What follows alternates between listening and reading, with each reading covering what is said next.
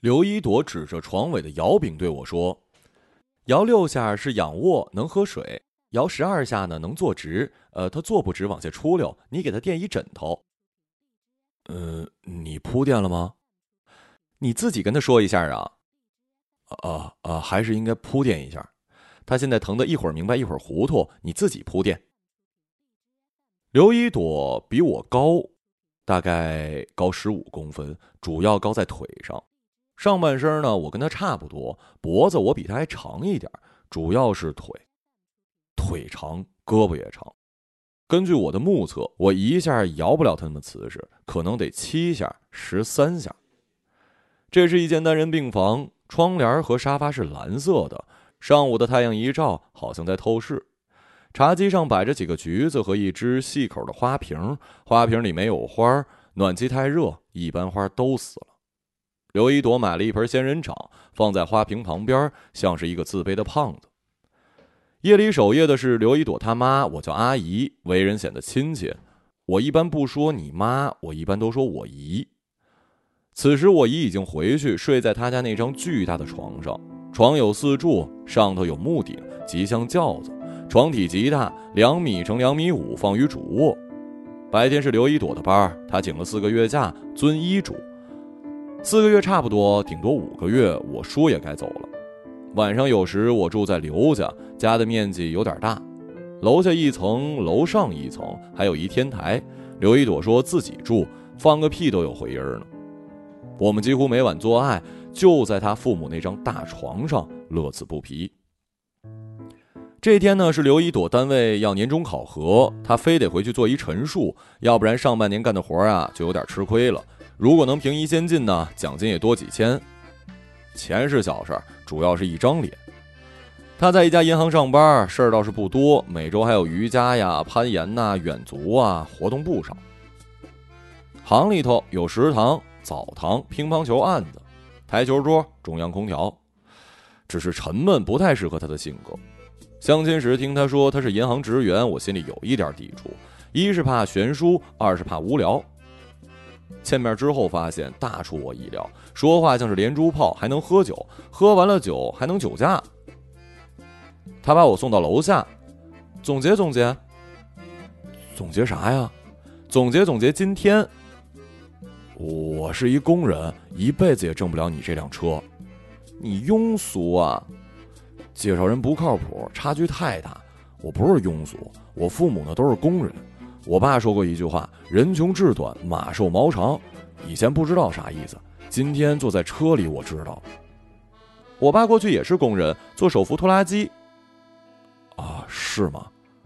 什么是吗？我小时候还开过呢，三个档，柴油的，一开直颠儿，跟骑马似的。什么厂子呀？小型拖拉机厂，后来改叫金牛机械厂，后来黄了。我知道，在新华街上，现在厂房还在，好大一片呢。据说是工人不让拆，自己凑钱雇人，嗯，在那儿看着呢。就你知道，我爸原来是厂长，那人还是我爸找的。我就在那儿的幼儿园长大，幼儿园园子小，没啥玩具，只有一转椅，也不知哪个工人车的，喷成好几个颜色，转起来极快，我就爱坐那个。有一次掉下来，头磕了一个口子，现在还有疤呢。你摸摸。我伸手摸了摸，不太好摸，摸了半天，果然有，在头发中间有一个肉凸起来，头发正让你摸乱了。他摘下皮套，把头发披在肩上，皮套套在手腕，手腕纤细，腕骨清晰，呈犄角之势，如同瓷器。他照着后视镜，把头发重新扎起来。呃，我开吊车，你吃饭的时候说过了。呃，三十几米高，上面就我一人，没人跟我说话，冬冷夏热，但是我爱开。你喜欢受罪啊？嗯，安静，还能俯视别人，都比我小，我一不注意就能砸死俩。当自己是上帝是吗？就是有时候高，待在高处呢，感觉特别。你一个月挣多少钱啊？三千七，五险一金。如果我从吊车上掉下来摔死的话，能赔二十万。嗯，比我想象中多。我开的好啊，你把瓶子绑钩上，我能给你开啤酒。我从那个转椅摔下来之后，我爸打了一电话，把那转椅给拔了，换成了跷跷板。啊，我没坐过跷跷板，我讨厌让人撅起来。嗯，长大之后想法有点变化。我妈那厂子有一秋千，我，你家有人吗？有啊，我爸妈都在着呢，估计看电视呢。下车吧。我拉开车门走下去，冷风一吹，顿觉刚才话多了，吹牛逼吹的有点大。他摇下车窗，明天你给介绍人拿一条烟。说完就把车给开走了。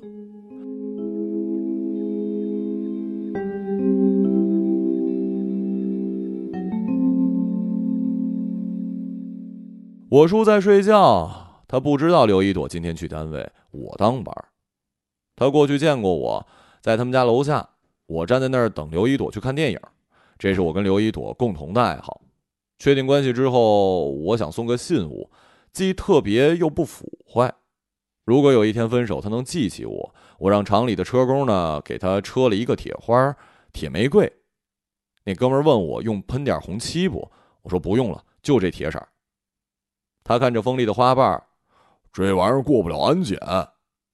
你他妈操心还挺多，我骑车送过去。刘一朵拿在手里看了看，你看过第五区？是，你就不能假装不知道啊？走，看电影去。我和刘一朵看电影就是看电影，不吃爆米花也不接吻，就是坐着看。看完吃饭。那天我等刘一朵下楼。先看见刘一朵，然后看见了我叔。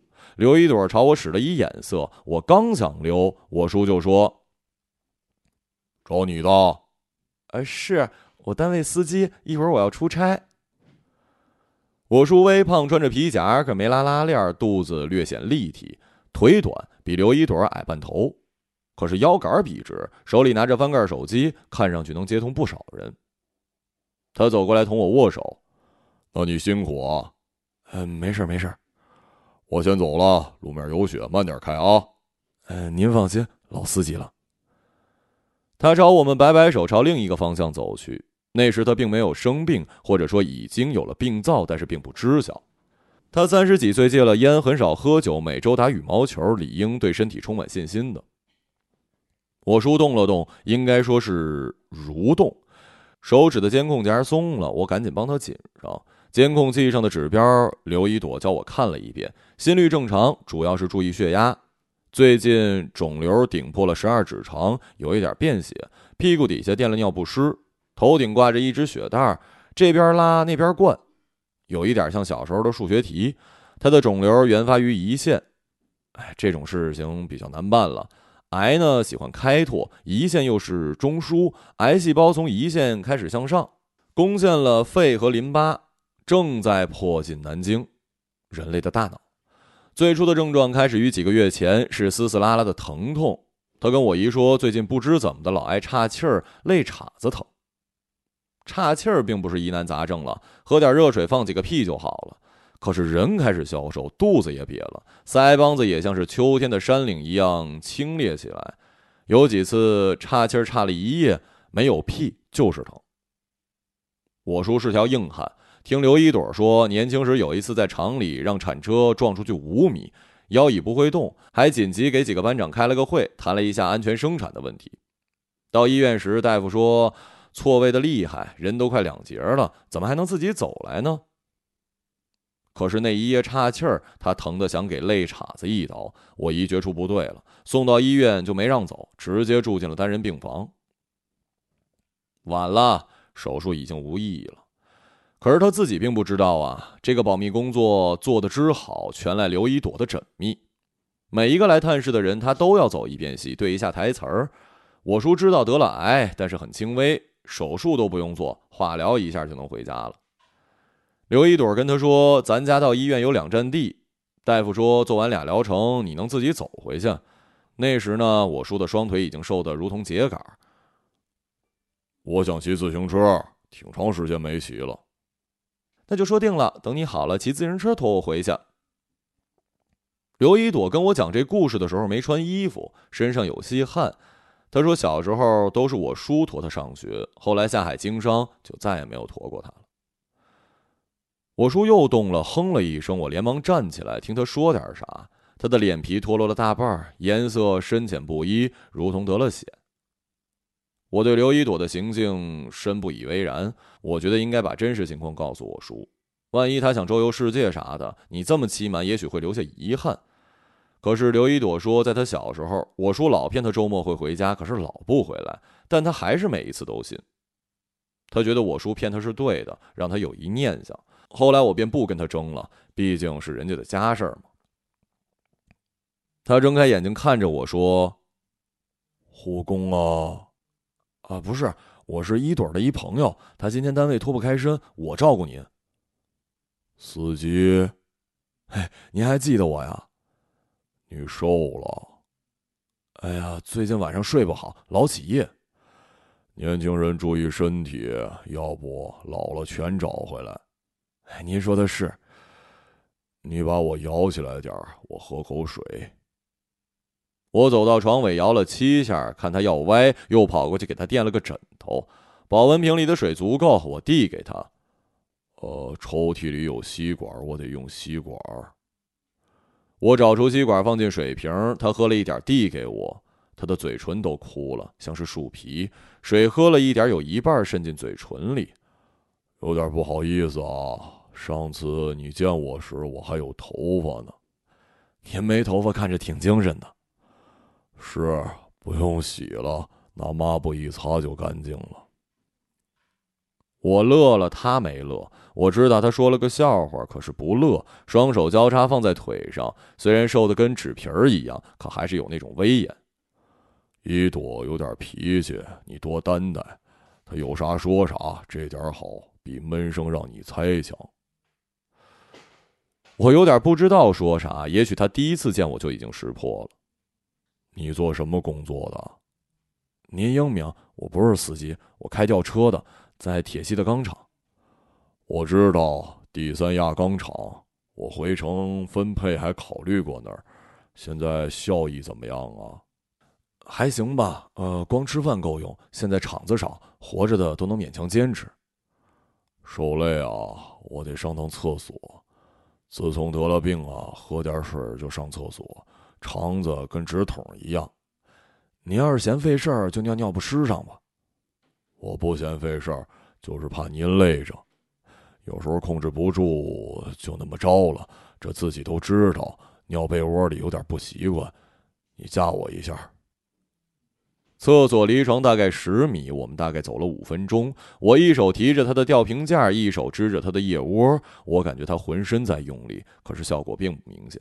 好像这副骨架并不听他摆布，而且我感觉到他疼，说不清是哪儿，但是肯定有地方在疼。他站在坐便前尿了一会儿，尿了几滴，然后我们按原路返回。他开始出汗，双腿也开始发抖。在他坐在床沿的时候，我一手扶着他，一手给他换了一个干净的尿不湿。他躺下时，准确的说，有点像把自己摔在床上，然后歇了半晌。我觉得老是这么盯着他不太礼貌，就站起来走了走，摆弄摆弄茶几上的几张报纸，给仙人掌浇了点水。他在我身后说：“你叫什么呀？”“呃，我叫李默。”“小李呀，我最近忘了不少事儿。”我回过头看着他，正看着架子上的血袋儿还有半袋子血，鲜红粘稠，不知道是谁的。您别费劲想了，说不定什么时候就想起来了。可能是化疗的副作用吧，记性变差了。我上午一直在想，当年我们车间那看门的人，怎么也想不起来他叫什么。看门人，那正常啊。那个看门人是跟我一起下乡的知青，算上下乡，算上回城，在一起待了十几年。可我就是想不起来他叫啥了。没事儿，我也经常记不起来初中同学的名字。有一次在红旗广场碰着一个，说啥也想不起来，就记得他有一绰号叫八戒。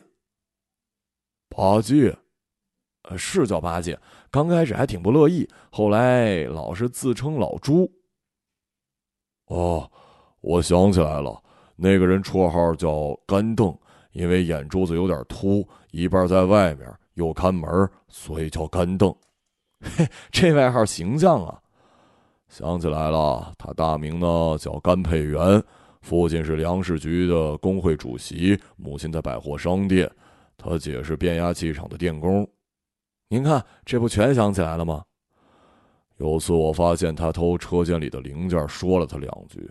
晚上他把我们家窗户全砸了。后来呢？哎呀，我累了，眯一会儿啊。我帮他把床摇下来，瞥了一眼心率，略微有一点快。平躺之后好多了。小李啊，你把窗台那只鸟放出去吧。鸟？窗台有只鸟在那儿半天了，飞不出去，你给它放出去。窗台上空无一物，窗帘堆在一侧。今天天气很好，虽然冷，午后阳光还有，照在窗台上，好像一层黄色的细纱。窗外是停车场，一只鸟也没有。大小车辆停在白线，几个人在车旁握手。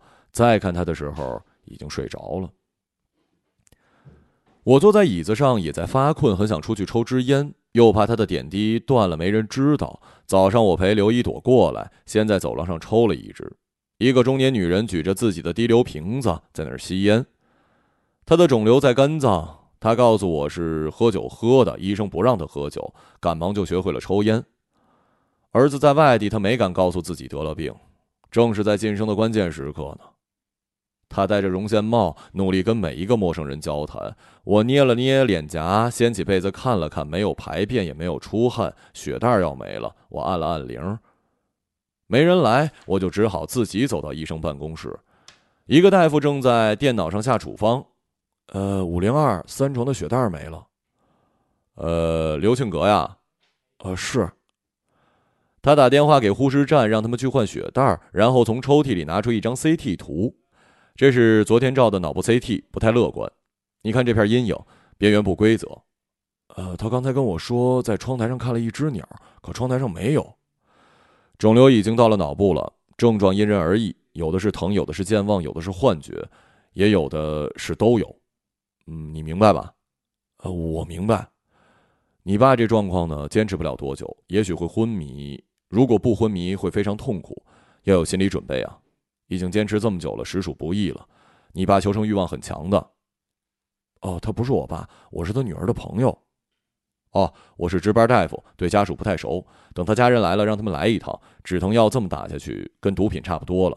有钱也不是这么花的。哦，我知道了。晚上，刘一朵来了，我跟她说了一下。过了一会儿，我姨来了，他们俩一起去了医生那儿，谈了半天。我叔醒了，在看我。你开几吨的吊车呀？呃，二十二吨半。他从背里伸出手与我握了握。我有事先走了，雪天路滑，慢点开，啊。然后就闭着眼睛睡着了。刘一朵没有告诉我谈话结果，只是跟我说她租了一个床，这几天晚上也在这儿，让我先回家。我知道也许有了新情况，可是也没有必要多问。除我之外，刘一朵还有几个暧昧的对象，我是知道的。有一天我在他微信里看到一个人跟他说二垒时间太长，想三垒，我也没问，这在我意料之中。只是下班之后推说有事儿，跟几个同事去洗了个澡。我总不能跟他结合。虽说床上和谐，可是，在某种层面上，友谊大于爱情。同事里有跟我要好的女的，我也没事去她工位看看。她是一钳工，比我矮，年年先进，就住我们家对面，鞍山人。我和她每天一起吃饭，她能做极好的炸黄花鱼，每周末都做几条，分我半数。我喜欢吃鱼，如果老婆能烧一手好鱼，可能这辈子也就坚持下来。但是我还是有一点踌躇。刘一朵现在家里摊上了事儿，很多问题需要这件事儿过去之后再谈。两天过去，刘一朵没跟我联系，有几次我拿起手机又放下。在这个关系里，还是让他主事比较好。其实我想问问我叔咋样了，可这句话像是客套，容易让他觉得我是在关心他。可其实只是字面的意思。他能把自己照顾得好，这一点我深信不疑。第二天晚上，我跟钱工去看了一场电影，他睡着了。电影有一点科幻，有一点闹，三 D 眼镜让人头晕。故事发生在未来，很老套，大概是从未来回到过去，为了更改现在。可是现在正在发生。我总怀疑已经被更改过很多次了，可那又如何呢？不还是现在吗？结束之后，我叫醒他，把他送到楼下，没有上楼。但是我们第一次接吻了，感觉很好。他的嘴唇结实，双手紧紧抓住我的衣肘，洗衣粉和我用的是同一个牌子。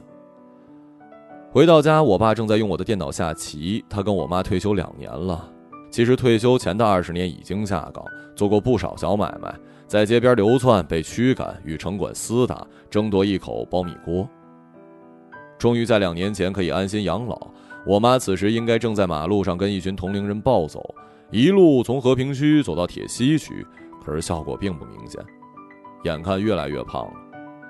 我爸学会用电脑下棋，还学会了下载作弊器。预感要输，退出也不减少积分。等到开春，他就会回到路边摊儿。那并不只是下棋，还有很多话可以跟棋友说。有时候心理战比棋艺更重要。两人过去是战友，如今各玩各的，倒疏远了起来。峥嵘岁月恍若隔世，闲时总吵架。我先洗了个澡，躺在床上玩手机，发现刘一朵在半个小时前给我打了十几个电话。我在电影院静音，没有发觉。我打回去，刘一朵说：“你死了呀？”我说：“没睡着了。”我爸闹了一夜，非得要见你，非得要你陪护。我何德何能啊？你他妈还端起来了，来不来啊？我打一车，也许我到了，他就能睡着了。我等你啊。我到了之后，发现门口围了一群人，年龄都跟我姨相仿，应该是我叔那头的亲戚。我姨说句话就哭一声，几个女眷也在抹眼泪儿。主治医生站在那儿，正跟他们小声商谈。你是小李啊？啊，我是。谁也不让进前，就让你进去，也不知哪来的劲儿，刚才把枕头扔我脸上了。您脸没事吧？我进去看看，等他睡着了喊你们。刘一朵罔顾医院的规定，正在抽烟。他推了我一把：“你为什么不接电话呀？”我真没听见。我打电话的时候你也没接啊？呃，都别着急啊，今晚应该没事儿家属该休息休息，我今晚值班，放心。隔壁一个家属推门探过头来：“你们有完没完呀？就你们家有病人呐？”已经是夜里十二点多，护士站就剩下一个护士，眼皮发沉，正在用 iPad 看着美剧。刘一朵走近我，把我抱住。想你了。等他睡了，你让我进去。我拍了拍他的后背，然后推门走了进去。我叔坐的挺直，正在用手够桌上的橘子。我把橘子递给他，他把橘子扒开，给你吃。哎，我刚吃完饭，吃不下。他把橘子皮放回桌上，不吃也行，橘子这味儿也挺好闻。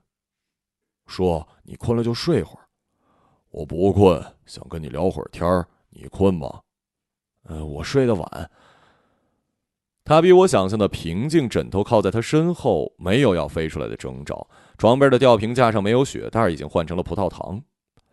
我跟你聊的事儿，你不要跟一朵说，也不要跟任何人说，永远别说。能答应我吗？我就见过您一面，我答应了您，也不一定相信。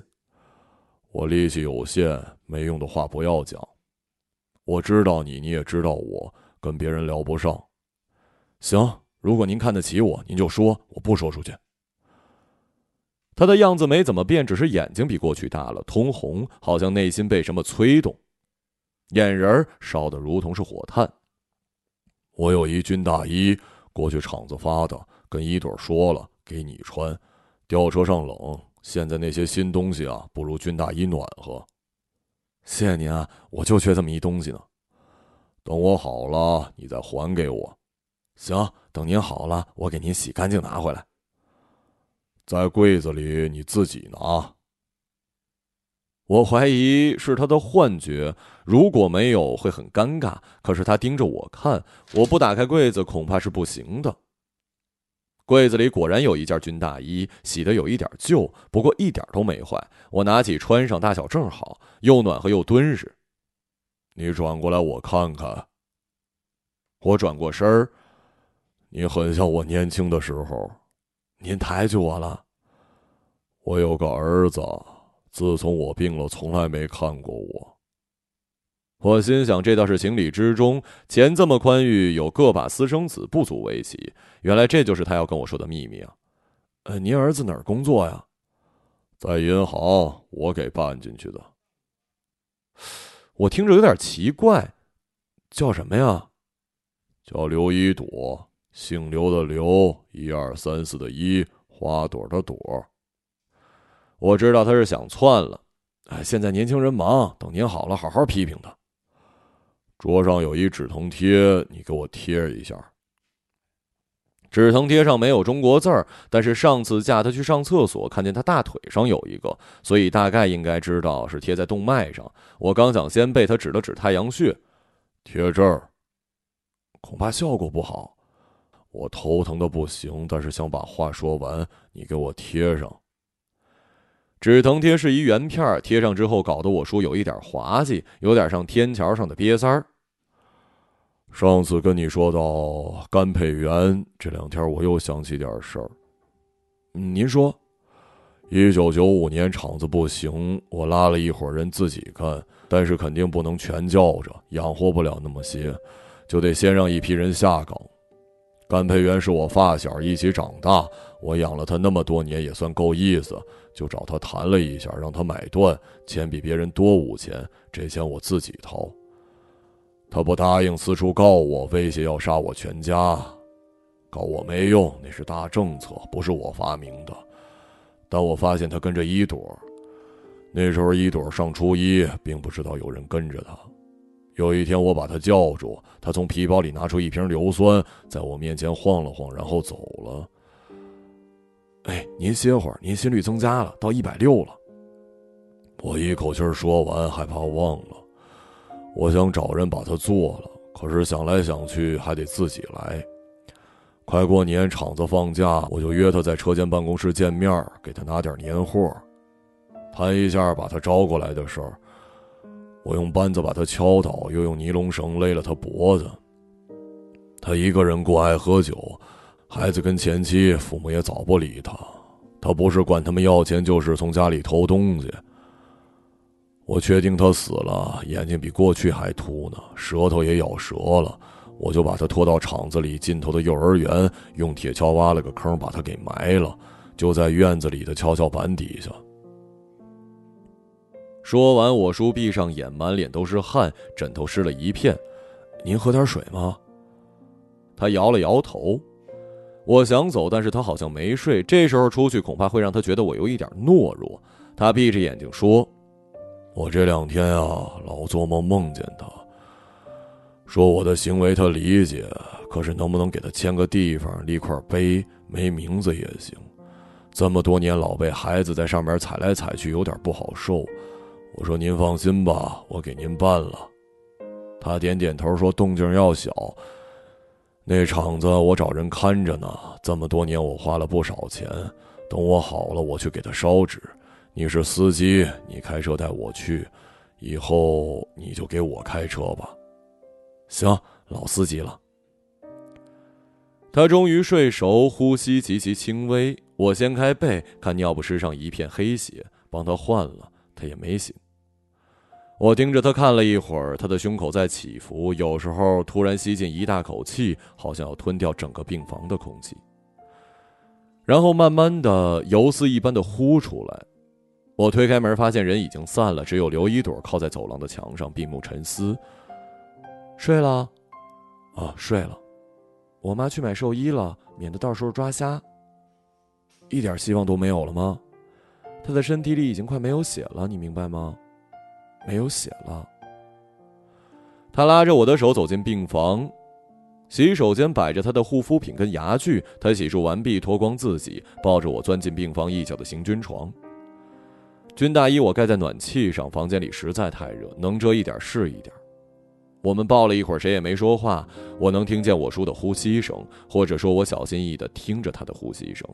监视器时不时发出微小的声响，那是血压在缓慢地掉下来。他在我下巴底下说：“到我上面来，睡吧，叔能听见。”他没有答言，伸手脱掉我的内裤，我翻身压住他，他的眼里都是泪。我抱着他一动不动，他的眼泪蹭着我的脸。过了一会儿，他推推我的肩膀，翻身冲外，没了动静。我醒过来时已是夜里两点，口干舌燥。刘一朵睡着了，身体蜷成一团。我穿上衣服，走到我叔床边，在他的保温杯里喝了点水，水上温。我叔张着嘴一动不动，裹在白色的寝具里。我趴在他耳边叫他叔，他没反应。我等他又吸了一口气，披上军大衣就离开了医院。出租车司机开得飞快。冬天的深夜，路上几乎没人，路边时有呕吐物，已经冻成了硬坨子，树木都秃了，像是铁做的。他认识小型拖拉机厂，说没人不认识，那曾经是效益最好的工厂，现在没拆，一直烂在那儿，地皮的全属说不清。我站在大门口，发现厂子比我想象中要大，如同巨兽一般盘踞于此。大门有五六米高，只是没有牌子，也没有灯。我从大门上爬过去，穿过锋利的铁尖儿，刚一落地，房门的灯就亮了。一个人拉窗户探出头，此人许五十岁，也许六十，头发没白，可是脸上都是皱纹，下巴上全是胡子茬子，瞪着一双突出的眼睛看着我，手里拿着一根甩棍。爬回去。我看着他的眼珠子，一半在里头，一半在外头，好像随时能掉在地上。甘佩元。你谁呀？甘邓，哥们儿，你认识我呀？进来坐坐。他的屋子很小，从窗户里望有一个煤炉子和一小电视，煤炉子上搁着水壶，墙上结了冰。我呼出一口气说：“我是刘庆葛的司机。”他说：“你是庆葛厂长的司机？他现在怎么样啊？每个月往我卡里打钱，我都很久没见过他了。他挺好的，老提起你，就是忙。”我进去走一圈，一会儿回来我们聊，信得过吗？大半夜的你就想走一圈啊？就是走一圈，然后回来跟你喝点酒，成？那我把酒温上，等你啊。厂的中央是一条宽阔的大路，两边是厂房，厂房都是铁门，有的锁了，有的锁已经坏了，风一吹咯吱咯吱直响。有的空空如也，玻璃全碎了；有的还有生着锈的生产线，工具箱倒在地上。我扶起来一个，里面有一张一九九六年的报纸。我顺着大路往里走，车间墙上刷着字儿，大都斑驳，但大概能认出来。一车间是装配车间，二车间是维修车间，三车间是喷漆车间，一直到九车间是检测车间。路的左侧跟车间正对有卫生所和工人之家。卫生所的地上还有滴流瓶子，上面写着青霉素。工人之家有一舞台，座椅烂了大半，东倒西歪。我走到路的尽头，右边挂着一牌子，上面写着“子弟幼儿园”。走进去，见到一栋二层小楼，楼门紧锁。楼前的土地上有一跷跷板，我在跷跷板上坐了一会儿，虽然锈了，可还是能撬动。只是对面没有人，只能当椅子。我坐了大概五分钟，回到二车间，找了一根弯曲的铁条，回到跷跷板开始挖。土已经冻了，非常难对付，累得我满头大汗。大概挖了一个钟头，已经已经有了一个半米的小坑，什么都没有。我歇了一会儿，抽了支烟，发现汗要凉，赶紧又挖，又挖了半米，发现了一串骨头，应该是脚趾。我顺着脚趾往宽了挖，很小心，怕把骨头给碰坏了。又花了大概四十分钟，看见了一副骸骨，平躺在坑里。不知此人生前多高，但是骨头是不大，也许人的骨骸都比真人要小。他的骨头里掺杂着几块破布，是工作服。我盯着骨架看了一会儿，想了想城市周围的墓地，也许东头的那个棋盘山墓园不错。我给我爷扫墓去过，如果能定到南山的位置，居高临下，能够俯瞰半个城呢。碑上该刻点什么，一时想不出。名字也许没有，话总该写上几句。我裹着军大衣蹲在坑边想着，冷风吹动我嘴前的火光。也许我应该去门房里的小屋里喝点酒暖暖。人生有时候就是这样，痛快的喝点酒，让筋骨舒缓，一切也就清晰起来。